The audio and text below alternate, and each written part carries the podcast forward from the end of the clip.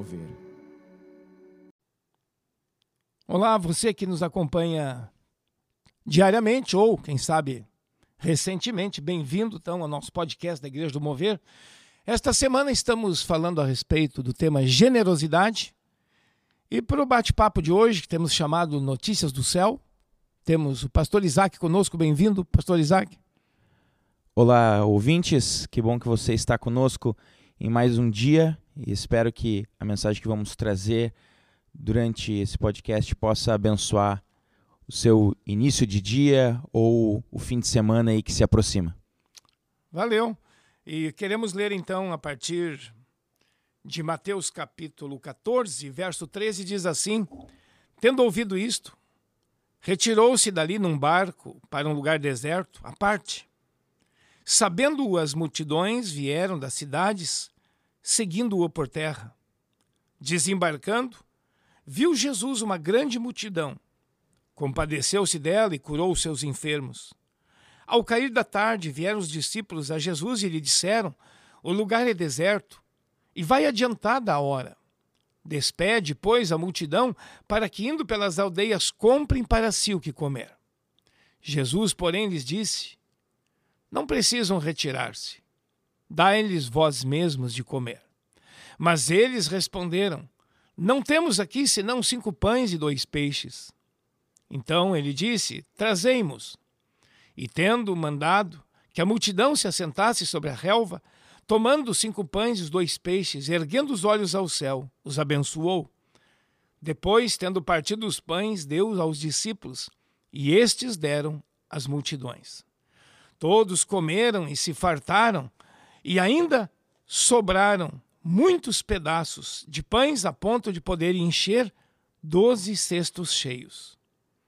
E os que comeram foram cerca de cinco mil homens, além de mulheres e crianças. Bom, temos aí um fato impressionante, grandioso, em termos de milagre. E uma coisa já é evidente: passaram o dia ouvindo Jesus, o dia vendo sinais miraculosos do reino de Deus, cura de enfermos, o ensino trazendo, tirando da ignorância espiritual, né, o ensino. Mas chegou um ponto que o evangelho também tinha que alcançar o estômago. Pastor Isaac. É isso mesmo, nós nessa semana estamos falando sobre generosidade e queremos também como igreja durante todo esse mês falar sobre generosidade porque nós acreditamos que Deus tem nos convocado para nós como igreja uh, nos levantarmos. Nós vemos que a sociedade, boa parte da sociedade tem se levantado e mostrado generosidade, sejam artistas, figuras públicas, e é papel também da igreja, nesse momento, alcançar aqueles que estão em apertos, né? É verdade. Mas tem uma diferença, né? A gente viu artistas fazendo eventos em lives e arrecadando empresas mesmo. Mas tem uma diferença. A igreja faz sempre. Exatamente. Não é. Os necessitados não são eventuais. Os necessitados existem sempre. Jesus chegou a dizer: os pobres, vocês sempre terão com vocês. Então, quer dizer, a generosidade da igreja cristã é permanente. Porque o faminto, o desempregado, o doente, sempre existem essas pessoas. Tudo bem, artistas e sociedade está se mobilizando, que bom. Mas a igreja é permanente. E tem uma diferença, pastor Isaac, de uma, de uma generosidade cristã para a generosidade não cristã. É, isso mesmo. Ontem mesmo uh, foi comentado no podcast com o pastor Marcel que a generosidade da parte do cristão, ela sempre olha e sempre revela a glória de Deus. Se por um lado uh, o descrente ele pode ser generoso, mas ele pode estar tá fazendo isso para se sentir bem ou até porque ele ele é altruísta, uma palavra bonita que se usa, né, para pessoas que pensam no próximo, mas o, o, cristão ele é generoso e estende a mão para que isso revele a glória de Deus. E Jesus falou isso também, né? Para que os homens vejam as suas boas obras e glorifiquem ao Pai. O Pai. Exato. Dizer, na, na generosidade não cristã, a glória é de quem promoveu a generosidade. E é assim mesmo. Né? Numa sociedade que nós vivemos. Mas o objetivo nosso de cristãos, além de saciar, nesse caso, a fome, mas também é que Deus ganhe esse louvor. Né? Uhum. São manifestações da graça de Deus através de nós na vida dos outros. E voltando, aliás, tem inclusive religiões que promovem muitas atitudes de generosidade, mas é pensando em si próprios. Uhum. Ah, eu vou ser bom porque numa outra vida eu então serei melhor. Não, esse pensamento é um pensamento egoísta. E aí não tem nada de altruísta, como tu falaste, né? Exatamente. É, para quem, quem não me conhece ou não convive muito comigo, eu sou uma pessoa irônica, né? Isso até minha esposa não gosta muito, né? E as pessoas que convivem comigo também não gostam. Mas eu me lembro quando eu era pastor dos jovens, às vezes os, os pais, uh, ou até mesmo pessoas próximas, diziam: Pastor Isaac, não te preocupa com uh, o mundo entrando na igreja? E eu dizia: Me preocupo sim, irmão, com o egoísmo entrando na igreja, a avareza entrando na igreja, né? As pessoas que fazem vista grossa para os necessitados. Uhum. E eu fazia essa, essa ironia, essa brincadeira, eu sei do que, que eles estavam falando, mas é que em momentos como esses que nós estamos vivendo, também talvez o, o egoísmo, a avareza, uhum. se revelam muito mais nas nossas vidas como, ah, como cristãos, né? É, se uma pessoa nesse momento ela tá com medo, e aí a motivação dela é o medo, que essa crise vai se estender, então ela não doa nada. Ela guarda tudo para si, para se autoproteger. Nós não estamos contra um planejamento, mas esse pensamento de guardar tudo para si não é o pensamento cristão. É. E, e, a mentalidade do mundo e do ser humano como um todo é, ela é uma mentalidade egoísta. Claro. as primeiras coisas que, que as crianças falam é é meu, é minha, né? É, é esse sentimento de, de possessão, né? De posse, de então é, é tarefa do cristão uh, lutar contra isso e que quando tudo isso passar também o nosso nível de generosidade se mantém o mesmo, porque o perigo é nós darmos um passo para trás e dizemos: bom, agora não existem mais necessitados. Os necessitados estão sempre aí.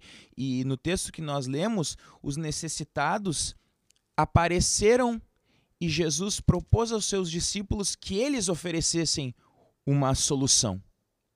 E o que me mais chama atenção nesse texto é que os discípulos oferecem uma solução de acordo com seus recursos, mas também uma solução humana. O que aqueles poucos pães e poucos peixes poderiam fazer para uma multidão? A resposta é nada. Cinco pães e dois peixes. Hein? Alguém apresentasse isso para socorrer cinco mil homens, mais mulher e criança, isso aí é 20, 30 mil pessoas. Alguém poderia olhar para aquilo e dizer: Isso é uma piada, né? Mas ali ali Jesus viu a possibilidade do milagre. Mas uma coisa interessante, olha as necessidades da multidão. Eles tinham necessidade da palavra. Tinham necessidade dos milagres. Isso é o evangelho. E no final tinham necessidade do pão, que também é o evangelho. As manifestações do amor de Deus alcançam todo o nosso ser, né? É um evangelho integral não é um evangelho só espiritualizado. Isso o Tiago vai falar lá na carta de Tiago e também João voltam a falar essas coisas. Não basta eu dizer para o irmão que está faminto, vai a paz do Senhor. Uhum. Vai em paz, mas, mas vai com fome. Ou tu vai lá na casa de alguém e ora por esse alguém e vê que as panelas estão vazias, geladeira vazia, armário vazio, Fica em paz, meu irmão. E você tendo recursos, bom, aí nós temos que dizer, você está pecando. Está pecando. Que paz? Que paz vai ter alguém? Porque o conceito de paz na Bíblia é um conceito integral também, onde alcança corpo, alma e espírito. É uma, é uma paz geral. E Jesus aqui, nesse dia que ele multiplica os pães, ele ministra essa paz geral. E esse é um momento, e essa escritura nos mostra que nós precisamos ver uh, o ser humano como um todo, as suas necessidades como um todo. E essa sempre foi uma preocupação também da igreja primitiva, né?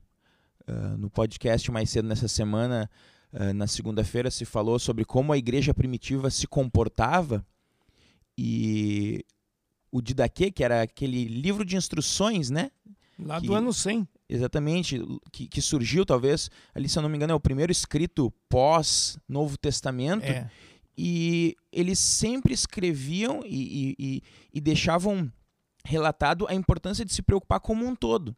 Se preocupava com o, evangel o evangelismo, com o batismo, com a instrução, mas o cuidado, porque aquela era uma época onde as, o cristão, a pessoa que se tornava cristã, ela podia morrer literalmente de fome. Porque hoje uma pessoa se torna cristã, e a não ser que ela viva num contexto muito diferente do nosso, mas aqui no Brasil, poucas coisas a status de sociedade mudam para ela. De família, nas linhas gerais, a sua vida financeira, o seu trabalho, os seus compromissos eh, continuam os mesmos, mas naquela época, se tornar cristão era um rompimento total com uma vida, com um histórico familiar, e a igreja precisava abraçar aquela pessoa e não dizer só, ah, nós estamos abraçando a sua alma. Né? É, nós estamos tem... abraçando o seu corpo também. As suas necessidades. Você não tem mais onde morar, venha morar conosco. Uh, você não tem o que comer, venha comer conosco. E em, o que o pastor Isaac fala é ainda, ainda está acontecendo no mundo. Em alguns países onde o cristianismo é proibido, o, o jovem, por exemplo, se converte, ele é expulso de casa, ameaçado de morte porque o pai ainda tem um certo poder maior do que o Estado, né? Uhum. E é uma traição a religião dos pais ou a religião do país? É uma traição. Então esse jovem, estou pegando o exemplo do jovem, ele perde família, perde herança. Para onde ele vai? Para o grupo cristão. E nós vimos isso na prática, conhecemos o, o irmão missionário Fred e a Raquel, que são uh, amigos nossos lá em, em Guiné-Bissau, e se eles estiverem nos ouvindo, a gente viu na prática jovens que se convertem e perdem tudo. E onde eles vão bater? Na missão, né? Na, na missão, casa na, do missionário. Na porta do pastor. E eles são então ali adotados para a família da fé, não só no, no mundo das ideias, né? Como aqui na, na igreja. Bom, você entrou para a família da fé. Lá é literal, você entrou para a família da fé e entrou também para dentro da nossa casa, se sentou na nossa mesa. Vem tudo junto. Come na nossa comida, usa o nosso banheiro. Bom, esse é o momento de nós também estendermos a mão para aqueles que estão em necessidade próximos a nós. É verdade, hein? Que seria até uma incoerência dizer, ó, te converteu, foi expulso da família e te vira. É. Não. Tu é dos nossos agora. Essa família de Deus, né? Tu é dos nossos. E tem um preço, né, meus irmãos?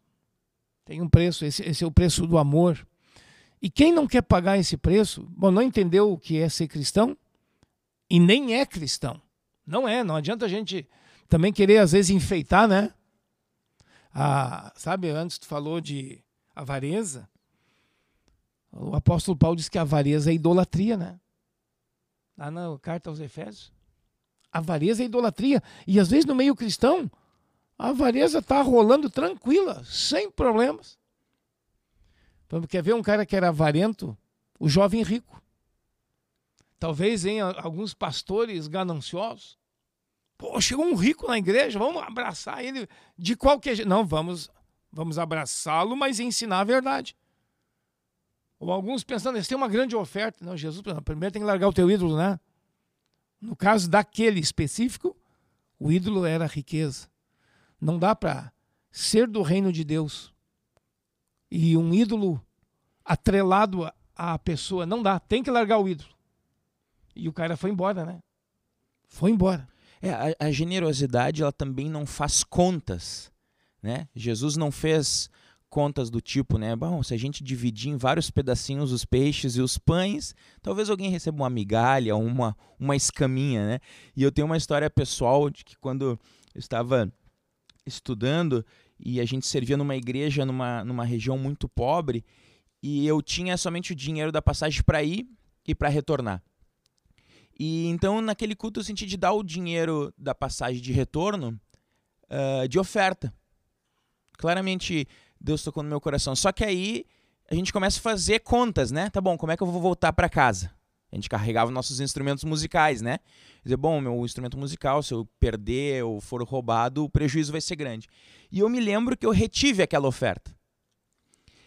E naquele mesmo culto, o pastor chegou até mim e disse: Isaac, se tu quiser, eu posso te, te levar até a estação de trem, porque tinha que pegar um ônibus e um trem. Ali eu já teria economizado uma parte da, da, da passagem.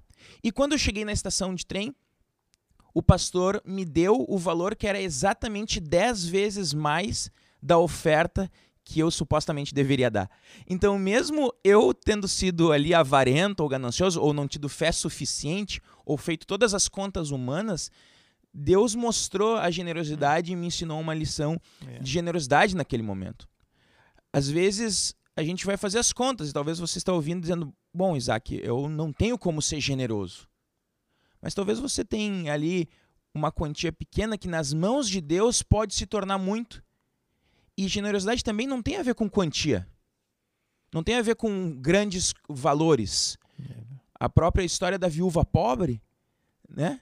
Que vai ser falado amanhã no podcast com o pastor Everton e do pastor Paulo. Ela deu ali pequenas moedas. E o que Jesus falou, bom, ela deu tudo que ela é, tinha. É. E eu tenho visto às vezes as pessoas uh, uh, criticarem, né? Tem, existem bancos, grandes empresas fazendo grandes quantias de dinheiro e as pessoas criticam dizendo, bom, isso para eles uh, não é nada, né? Essas grandes quantias, o que, que é para essas grandes instituições? Tá bom, talvez seja uma crítica válida, mas você já deu o que está ao seu alcance? Acho que todo mundo tem 10 reais para ser generoso. 10 reais você pode comprar aí um litro de leite, um pacote de bolacha. 3, 4 quilos de arroz. E estender a mão para alguém. É. Nós já tivemos contatos com pessoas que estão em situação de fragilidade financeira que falaram que o gás já acabou, por exemplo. Então, às vezes, um feijão não vai ser útil. O feijão tá caro, mas você pode dar ali uma pequena quantia que vai manter ali uma família, talvez um, dois dias. É, eu tenho observado que as pessoas as mais críticas a tudo e a todos são as menos generosas.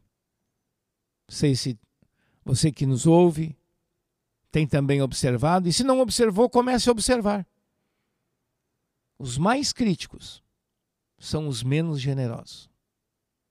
Né? Às vezes, pessoal, ah, eu critico lá o, o, jogador de futebol que ganha 500 mil por mês e doou 200 cestas básicas. Ele podia doar muito mais? Podia. Mas, algum, mas alguma coisa ele fez. Uhum. É isso que nós estamos é, valorizando o que foi feito.